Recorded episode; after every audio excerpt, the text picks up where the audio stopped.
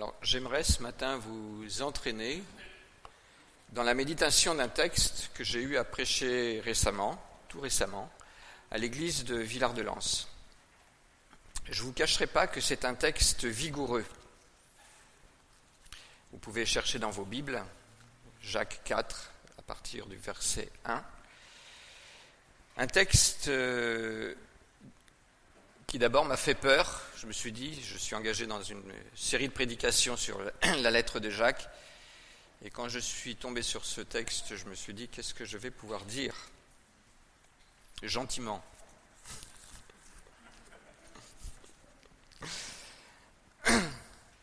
Comment tirer un enseignement aujourd'hui d'un texte qui semble d'une autre époque, au moins dans la manière de s'exprimer? mais au fur et à mesure de l'étude, j'ai appris à aimer ce texte. Et j'espère vous le faire aimer aussi et à trouver d'y trouver de précieux enseignements. Et c'est finalement ce texte qui s'est imposé à mon esprit alors que je devais prêcher ce matin. J'avais prévu depuis plus longtemps un, autre sujet de prédication, mais l'autre sujet sera remis à une autre fois. Et on va méditer ce matin ce texte de Jacques 4. Euh, Et je vous invite à, considérer ce texte un petit peu ben, au moment où nous sommes, à la fin de l'année, euh, alors que nous allons partir en vacances les uns et les autres, euh, nous reposer de nos activités de l'année. Les activités de l'Église vont aussi se relâcher, mais que ce temps d'été soit pour nous un temps privilégié pour aller à la rencontre de Dieu et pour approfondir notre relation avec lui. Que si, c'est un temps de relâche au niveau des activités de l'Église, si c'est un temps de relâche au niveau de notre activité de travail, que ce ne soit pas un temps de relâche dans notre relation avec Dieu, bien au contraire, mais que ce temps d'été soit un temps où nous recherchions sa face, où nous approfondissions notre relation avec lui, et que de cette manière-là, nous puissions être aussi mieux préparés pour l'année prochaine qui vient en septembre, la rentrée prochaine, mieux préparés pour engager une nouvelle année au service de Dieu et de nos frères et sœurs dans l'Église. Alors je vous invite sans plus attendre à lire ce texte. Jacques 4, versets 1 à 10. D'où proviennent les conflits et les querelles entre vous? N'est-ce pas des désirs égoïstes qui combattent sans cesse en vous? Vous convoitez beaucoup de choses, mais vos désirs restent insatisfaits. Vous êtes meurtrier, vous vous consumez en jalousie et vous ne pouvez rien obtenir. Vous bataillez et vous vous disputez. Vous n'avez pas ce que vous désirez parce que vous ne demandez pas à Dieu. Ou bien quand vous demandez, vous ne recevez pas car vous demandez avec de mauvais motifs. Vous voulez que l'objet de vos demandes serve à votre, propre plaisir. Peuple adultère que vous êtes, ne savez-vous pas qu'aimer le monde, c'est haïr Dieu? Si donc quelqu'un veut être l'ami du monde, il se fait ennemi de Dieu. Prenez-vous pour des paroles en l'air ce que déclare l'Écriture Dieu ne tolère aucun rival de l'Esprit qu'il a fait habiter en nous. Mais bien, bien plus grande est la grâce qu'il nous accorde. Voici donc ce que déclare l'Écriture. Dieu s'oppose aux orgueilleux, mais il accorde sa grâce aux humbles. Soumettez-vous donc à Dieu résistez au diable et il fuira loin de vous. Approchez-vous de Dieu et il s'approchera de vous. Nettoyez vos mains, pécheurs, et purifiez votre cœur, vous qui avez le cœur partagé. Prenez conscience de votre misère et soyez dans le deuil, pleurez. Que votre rire se change en pleurs et votre gaieté en tristesse. Abaissez-vous devant le Seigneur et il vous relèvera.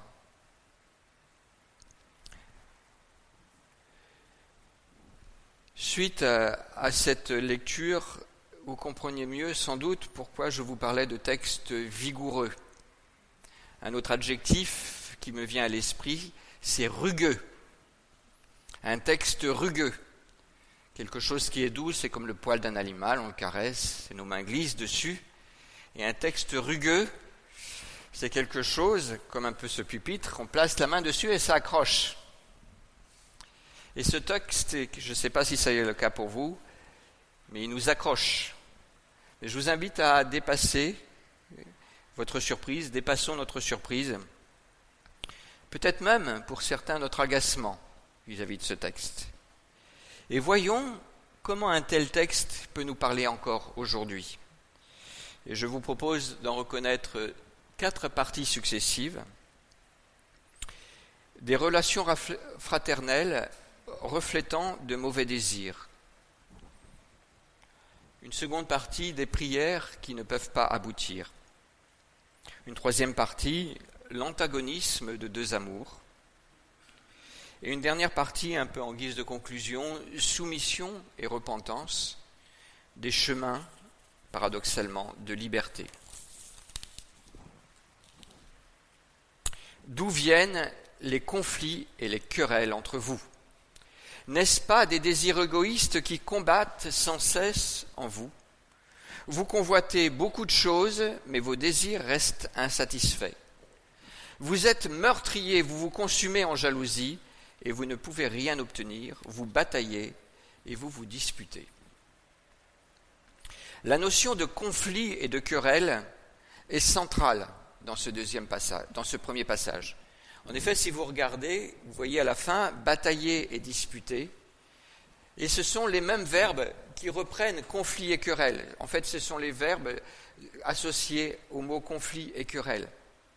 Et conflit et querelle semblent encadrer le constat que Jacques fait de ces assemblées à qui il s'adressait. Les relations dans ces communautés étaient tendu.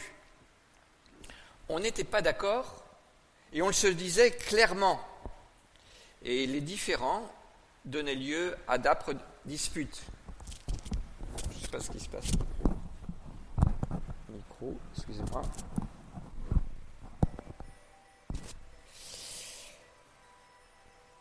Des disputes violentes dans une communauté.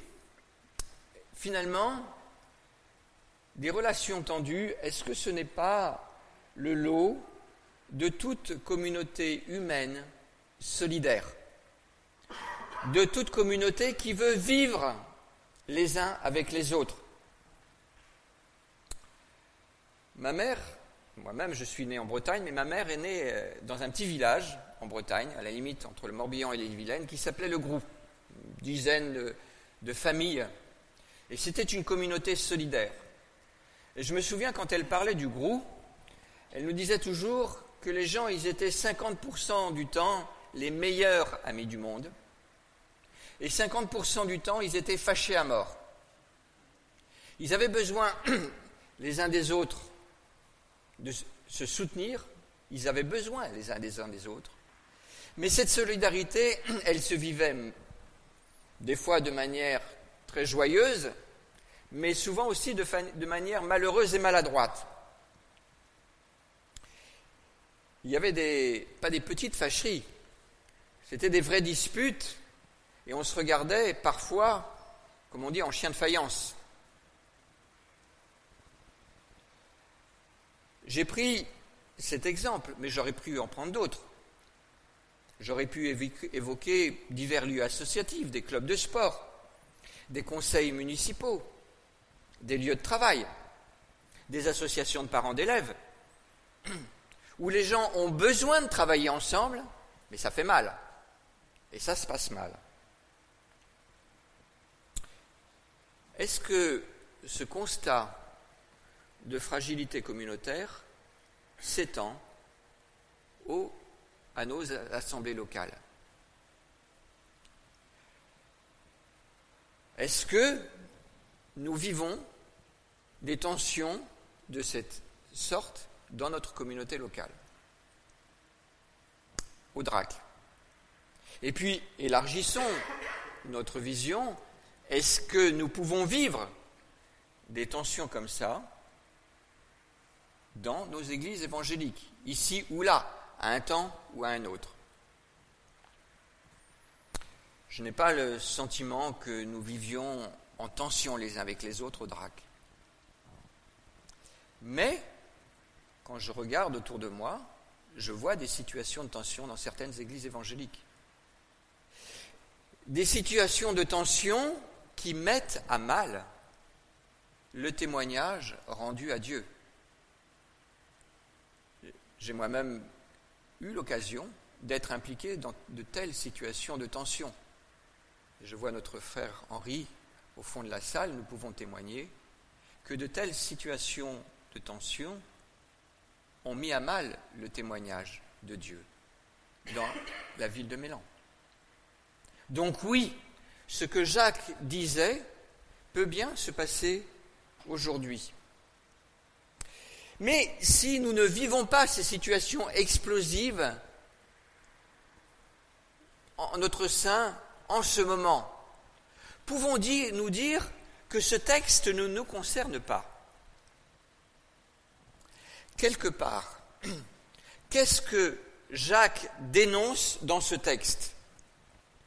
Il dit, vous voulez faire des choses, mais ce qui vous anime, c'est vos propres désirs.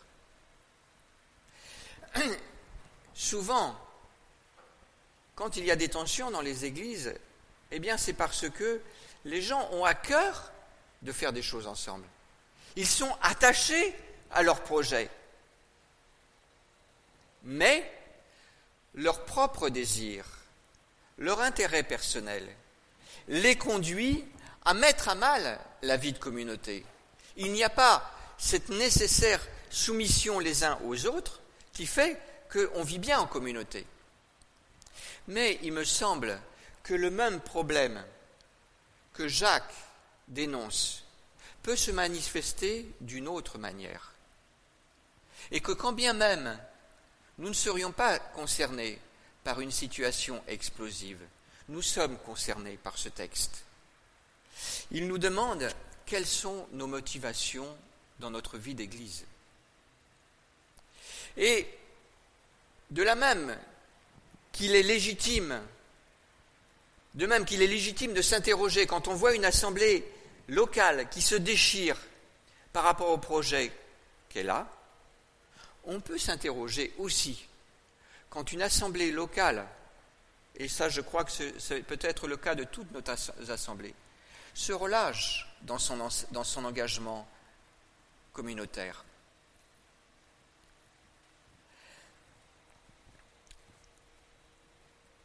Le fait de venir à l'église le dimanche matin, ce n'est pas une obligation religieuse, mais c'est une obligation communautaire. Alors nous ne pouvons pas être tout le temps à l'église. Jean-Marc n'est pas présent ce matin, et pour de bonnes raisons. Il est aux 50 ans, je crois, de l'église de Vénissieux, l'Oasis. Nous pouvons avoir des impératifs. Certains vont travailler le dimanche. Mais attention à ce que le culte du dimanche matin, ou nos assemblées, nos efforts, ne deviennent pas une option. Je viendrai si je peux. Je viendrai si je n'ai pas autre chose à faire. Parce que cela veut dire à ce moment-là que ce qui impacte dans notre, ce qui joue un moteur, le, le rôle de moteur profond dans notre engagement communautaire, c'est la recherche de notre propre plaisir. Je viendrai si j'en ai envie. Je viendrai si j'en reçois, ressens le besoin. Pourquoi venons-nous à l'Église? Sommes-nous à la recherche d'une bonne communion d'Église? Recherchons-nous un bon enseignement pour nos enfants? Une bonne intégration pour nos jeunes? Est-ce que c'est cela nos motivations quand nous venons, quand nous participons à l'Église Si c'est cela, c'est la même chose que cela. C'est la recherche de nos propres intérêts, de notre propre plaisir. Et c'est, il me semble, là-dessus que Jacques nous interpelle. Pourquoi est-ce que je parle de ça? Été choqué quand j'étais aux États-Unis. Ça fait un bout de temps que je n'y ai pas été, ça fait dix ans, à peu près. Euh, je consultais l'annuaire et je voyais dans les pages de l'annuaire des, des publicités pour les églises évangéliques. Et je voyais telle église, venez chez nous. Vous aurez un excellent enseignement. Vous aurez un excellent accompagnement pour vos enfants. Accessoirement, ce n'était pas dit, vous donnerez aussi votre dîme. Est-ce cela l'Église? L'Église est-elle un centre de prestation de services chrétiens? Ou l'Église est-elle le lieu où se manifeste la corporalité à laquelle nous sommes appelés en tant qu'enfants de Dieu? Nous réunir pour servir ensemble le Seigneur. Et il me semble que le texte de Jacques nous interpelle sur notre manière de vivre l'Église. Nos raisons de venir à l'Église. Je vous invite à continuer dans ce texte rugueux et Jacques en vient à nous parler de nos prières. Vous n'avez pas ce que vous désirez parce que vous ne demandez pas à Dieu. Ou bien quand vous demandez, vous ne recevez pas car vous demandez avec de mauvais motifs et vous voulez que, que l'objet de vos demandes serve à votre propre plaisir.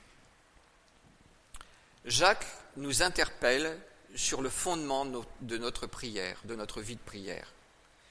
Bah, la prière n'est-elle pas le moyen de demander des choses à Dieu? Oui, c'est bien le sens du mot prière. Mais toutefois, remarquons-le, la prière, ça ne marche pas à tous les coups. Heureusement d'ailleurs. Parce que si la prière, pour nous, on verra tout à l'heure un cas où ça marche, ça marche à tous les coups. Mais si pour nous la, prière, ça marchait à tous les coups, dans notre situation d'homme pécheur, ça voudrait dire que ça serait une mécanique un peu comme ces moulins à prière que font tourner euh, les, les bouddhistes tibétains. Donc il nous est bon aussi que la prière ne marche pas à tous les coups. Et je reviendrai en conclusion sur d'autres raisons qui font que ça ne marche pas à tous les coups. Mais Jacques interpellait ses auditeurs, ses lecteurs, en leur disant, vous voyez, vous demandez, et Dieu ne vous répond pas, et il y a une bonne raison à ça, c'est que vous demandez avec de mauvaises intentions. Vous priez et vous assiégez le trône de la grâce, mais ce que vous recherchez, c'est votre plaisir.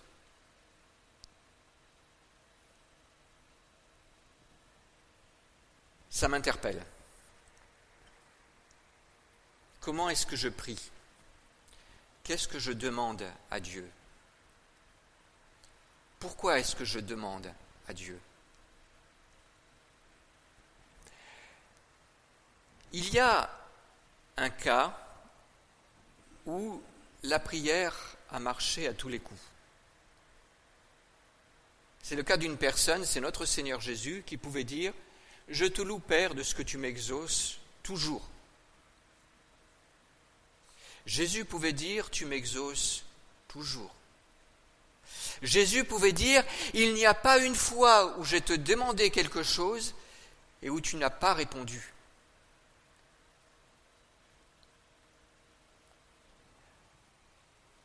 Mais quand nous lisons ce texte, n'oublions pas de lire aussi cet autre texte de Jean 5, 19, où il est dit, et c'est Jésus qui disait de lui-même, le Fils ne peut rien faire de lui-même.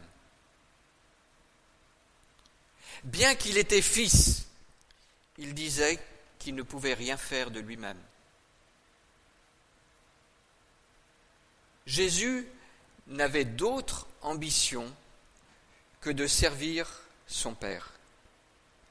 Et je vous cite aussi ce texte que je n'ai pas mis à l'écran, Matthieu 6, 33, qui me semble refléter euh, ce que Jacques veut nous dire au sujet de la prière et au sujet de notre vie chrétienne. C'est un texte de Jésus. Cherchez d'abord le royaume de Dieu et sa justice, et toutes choses vous seront données en plus. Alors Jacques continue sur le même registre et là même il l'accentue. Regardez Et prenons au sérieux les termes qu'il utilise. Peuple adultère que vous êtes. Ne savez-vous pas qu'aimer le monde, c'est haïr Dieu? Si donc quelqu'un veut être l'ami du monde, il se fait l'ennemi de Dieu. Prenez-vous pour des paroles en l'air ce que déclare l'Écriture. Dieu ne tolère aucun rival de l'Esprit qu'il a fait habiter en nous. Mais bien plus grande est la grâce qu'il nous accorde. Voici donc ce que déclare l'Écriture. Dieu s'oppose aux orgueilleux, mais il accorde sa grâce aux humbles. Après avoir dénoncé les symptômes de notre maladie spirituelle, des désirs personnels qui passent en premier, Jacques en vient à la cause de la maladie. Et son langage peut nous hériter. Peuple adultère. Est-ce que Dieu dirait encore aujourd'hui, peuple adultère? Peuple adultère est une expression de l'Ancien Testament, pour ceux qui prennent des notes. Euh, on le trouve dans Osée d'abord, en Osée chapitre 1 à 3. Et les prophètes vont développer ce qui à l'origine est d'abord une histoire pour le prophète, puisque Dieu a demandé à son prophète pour représenter la relation que le Dieu d'Israël avait avec son peuple, une relation dont le couple a été toujours pour Dieu l'objet, eh bien Dieu a demandé à Osée de prendre pour femme une prostituée. Mais les prophètes ensuite vont utiliser cette image d'un peuple qui apparaît devant Dieu comme une femme adultère, et on le retrouve en Ésaïe, chapitre 1, verset 23, chapitre 57, verset 3, Jérémie, chapitre 3, verset 1 12, verset 20, Ézéchiel, chapitre 16, versets 22 et 23. Et par cette expression, peuple adultère, Dieu a stigmatisé par la bouche de ses prophètes la relation que euh, le peuple avait avec Dieu. Le peuple avait expérimenté de Dieu la délivrance la plus grande qui puisse. Il avait fait sortir d'Égypte et finalement, l'armée d'Égypte avait fini dans la mer des roseaux. Eh bien pourtant ce peuple qui avait vécu de grandes délivrances va très vite oublier qui est Dieu, et il va se tourner vers des idoles, vers les peuples des lieux où il a habité successivement, les, dieux des peuples qui entouraient. Et ils ont dit à Baal, à Astarté, à Kémosh, tu es mon Dieu. Et les prophètes ont dénoncé cet adultère. Israël ne sera délivré de cette relation adultérine que par l'exil. Quand le peuple reviendra de l'exil de Babylone, il aura enfin renoncé à aller voir vers les idoles païennes. Il aura d'autres problèmes. Qu'en est-il aujourd'hui? Est-ce que on peut encore se retrouver confronté à ce type de problème d'idolâtrie moderne? Je vous présente ici un livre de Timothée Keller, Les idoles du cœur, une lecture euh, riche pour l'été. Vous voyez, il y a un cœur, il y a une question d'amour, et il nous pose la question de ce qui est l'objet de notre amour. Timothée Keller, dans son livre dénonce des idoles modernes. L'argent. La Bible dit la cupidité qui est une idolâtrie, le succès, la puissance et la gloire. Mais il parle aussi d'idoles plus cachées. Il parle d'une certaine manière de faire de la politique qui devient une idole, une certaine manière de faire de la philosophie, la recherche de sécurité, le contrôle de soi, une religion égoïste. Et je me suis permis aussi d'en ajouter à la liste le travail, qui peut devenir une idole, la famille, un corps qui nous ravit, la poursuite du plaisir des sens, même si ça ne va pas dans la luxure, mais la recherche du plaisir des sens, l'importance exigeante du plaisir des sens. La plupart de ces choses que nous venons de nommer, en commençant par l'argent, peuvent être des choses bonnes en soi. Ce sont finalement des dons de Dieu. Mais le problème de l'idolâtrie, c'est qu'elle transforme un don de Dieu en idole. Elle vole à Dieu la première place en donnant à un don la place qui revient à Dieu. Et Jacques, avec tous les auteurs du Nouveau Testament, nous avertit. Il y a une incompatibilité profonde entre l'amour du monde et l'amour de Dieu. Et c'est ce qu'il nous dit dans ce texte. Si donc quelqu'un veut être l'ami du monde, il se fait ennemi de Dieu. De manière générale, l'amour ne tolère pas de rival. Et à, bien plus forte raison, l'amour avec un grand A, l'amour vrai ne peut tolérer que des créatures prennent la place du Créateur. Si Dieu n'était pas jaloux de l'esprit qu'il a fait habiter en nous, il ne serait pas amour et il ne serait pas le véritable. Parce que Dieu est la vie. Il est l'alpha et l'oméga, le commencement et la fin pour chacun d'entre nous et pour l'univers tout entier. Et si Dieu n'est pas en premier, eh bien, c'est un processus de mort et c'est l'enfer qui se développe. Que Dieu soit jaloux, n'y voyons pas là l'expression d'une passion d'un Dieu castrateur qui voudrait limiter l'expression de nos désirs, mais la réalité d'un amour vrai et véritable. Le don, et nous sommes dons de Dieu, et nous vivons des dons de Dieu. Le don n'existe que s'il reste en relation avec le donateur. Et il ne trouve sa raison d'être que dans sa relation avec celui qui le fait vivre. Jacques ne prend pas à la légère l'amour de Dieu. Mais notons dans ce texte qu'il est plein d'espoir. Il nous dit en effet que si Dieu résiste à l'orgueil, que si Dieu se rit de ceux qui luttent contre eux, c'est le psaume 2. Dieu est plein de compassion pour ceux qui se tournent vers lui humblement, qui reconnaissent qui il est et qui savent que c'est de lui que nous recevons toutes choses. Et il va, dans la suite du texte, nous présenter des chemins de liberté et de bonheur. Oui, des chemins de liberté et de bonheur. Soumettez-vous donc à Dieu, résistez au diable et il fuira loin de vous. Approchez-vous de Dieu et il s'approchera de vous. Nettoyez vos mains, pécheurs, et purifiez votre cœur, vous qui avez le cœur partagé. Prenez conscience de votre misère et soyez dans le deuil. Pleurez. Que votre rire se change en pleurs et votre gaieté en tristesse. Abaissez-vous devant le Seigneur et il vous le relèvera.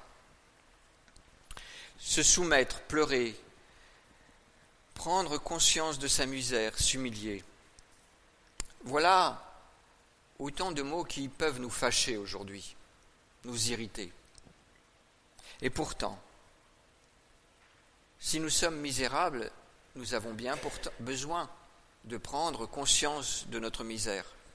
Et quand j'ai du mal à prendre conscience de ma propre misère, je demande à Dieu de m'aider.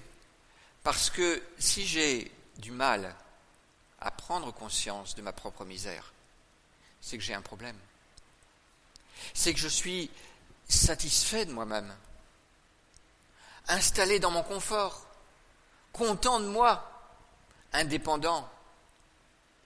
Et ça, c'est quoi? C'est la mort. Si nous étions au bord d'un volcan en activité. Imaginez, vous allez euh, au pied, dans une excursion au pied de l'Etna, et puis tout d'un coup, ce n'était pas prévu, l'Etna se réveille. Là, on n'aurait pas trop de mal, je crois, à pleurer. les larmes nous viendraient naturellement. Mais pourtant, quand nous nous approchons de Dieu, nous nous approchons bien plus que d'une montagne embrasée. Nous nous approchons du Seigneur des étoiles. Les dieux ont inventé Vulcain, le dieu des volcans. Les hommes ont inventé Vulcain, le dieu des volcans. Mais le Seigneur est le forgeron dont la forge est incommensurable. Il est aussi le Seigneur de chacune de nos cellules. Et il œuvre jour après jour, seconde après seconde, instant après instant, dans le secret de nos corps, pour que tout cela se passe. Il soutient toute chose par sa parole. Nous vivons de sa grâce, croyant comme incroyant. Il est donc légitime de nous tourner devant Dieu avec humilité, pour reconnaître devant lui qu'il est la source de notre vie, qu'il est la finalité de notre vie, et que finalement notre vie, si elle n'est pas en lui, elle se perd. Et il y a une certaine sagesse à rentrer en nous-mêmes et à nous humilier devant Dieu. Non pas une introspection malsaine qui essaierait de se justifier même par cette introspection. Hein, on a pu trouver ça dans les monastères où on se flagelle, on se fait du mal, pour essayer de s'humilier devant Dieu. Non, mais une humiliation qui se présente devant Dieu et qui dit Seigneur, sonde-moi. Seigneur, connais-moi. Seigneur, montre-moi la voie où je marche. Montre-moi aussi là où ça ne va pas. Seigneur, reprends-moi sur le chemin où je fais fausse route. Demandez à Dieu de nous aider à voir juste sur, nous-mêmes. Demandez à Dieu de voir notre propre misère, ce n'est pas une mauvaise chose, c'est une grâce. Demander à Dieu de voir nos fautes, c'est une grâce dans un monde qui n'a plus d'intelligence spirituelle et qui ne voit plus juste. Demander à Dieu de voir combien nous avons besoin de lui, c'est un don de l'Esprit. De nous soumettre ainsi à Dieu peut être un véritable chemin de liberté, et cela nous donnera de devenir un petit peu les moufettes du Seigneur.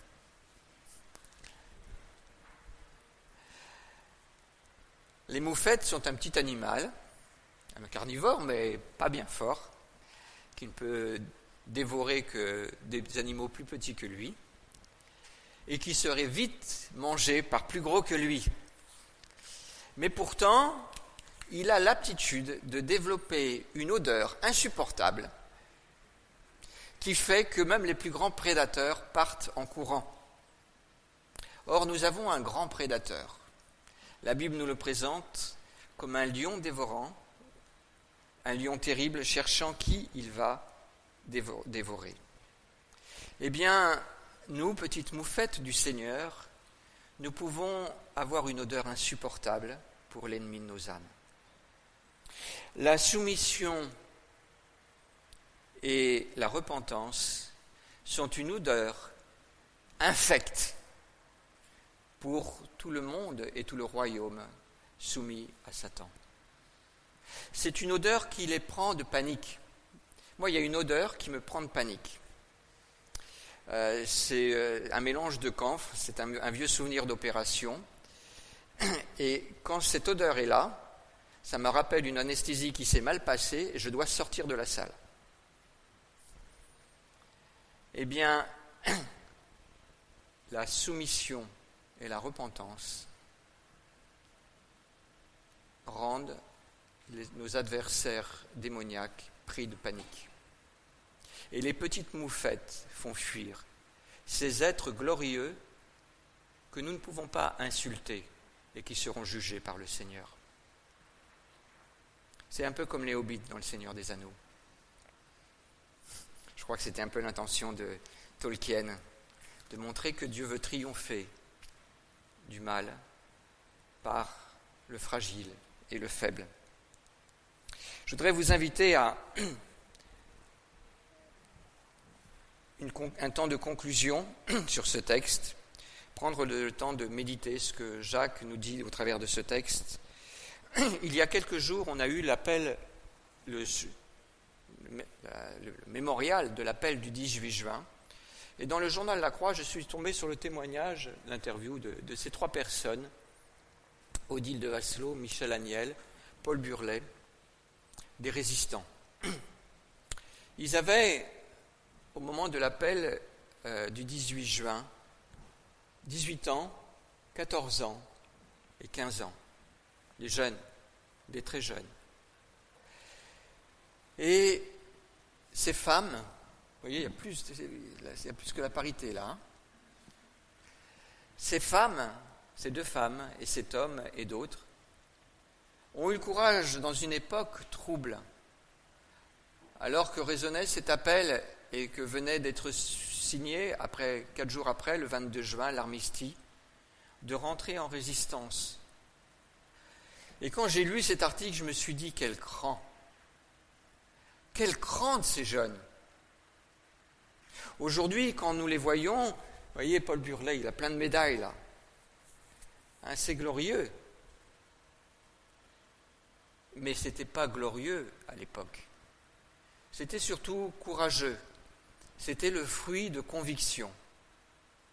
Et ces hommes et ces femmes m'ont interpellé. Ils m'ont interpellé par leur capacité à rentrer en résistance. Et il me semble que nous sommes appelés, nous aussi, à rentrer en résistance contre l'esprit du monde. Non pas à devenir des moines euh, ou des yogis euh, qui font de la renonciation à ce monde un moyen de se sauver. Non, c'est pas ça que Jacques nous dit.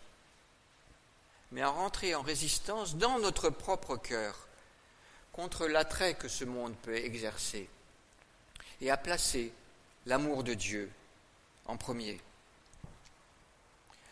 Voilà un petit peu les différents points, on n'a pas vu le verset 11 à 12, que nous avons évoqués. Et Jacques, finalement, dans ce texte, nous dit que la manière dont nous vivons nos relations fraternelles, quand nous les vivons mal ou quand nous ne les vivons pas, parce que c'est un piège de l'Église moderne, que la vie communautaire se relâche. Ce n'est pas étonnant que la vie communautaire se relâche aujourd'hui. Nous vivons dans une société individualiste. Si c'est difficile dans toutes les associations de 1901 de trouver des personnes qui s'engagent, il n'est pas étonnant, si nous sommes soumis à l'esprit de ce monde, que aussi dans l'Église, il soit difficile de trouver des personnes qui s'engagent. Relation difficile ou relation absente, Jacques dénonce en fait la recherche de notre propre plaisir. Il nous interpelle aussi sur notre prière et nous dit pourquoi est-ce que nous prions? Qu'est-ce que nous recherchons quand nous prions? Et un bon guide quelque part dans notre vie de prière, c'est ce verset de Matthieu 6, 33. Cherchez d'abord le royaume de Dieu et sa justice, et toutes vos choses vous seront données par-dessus.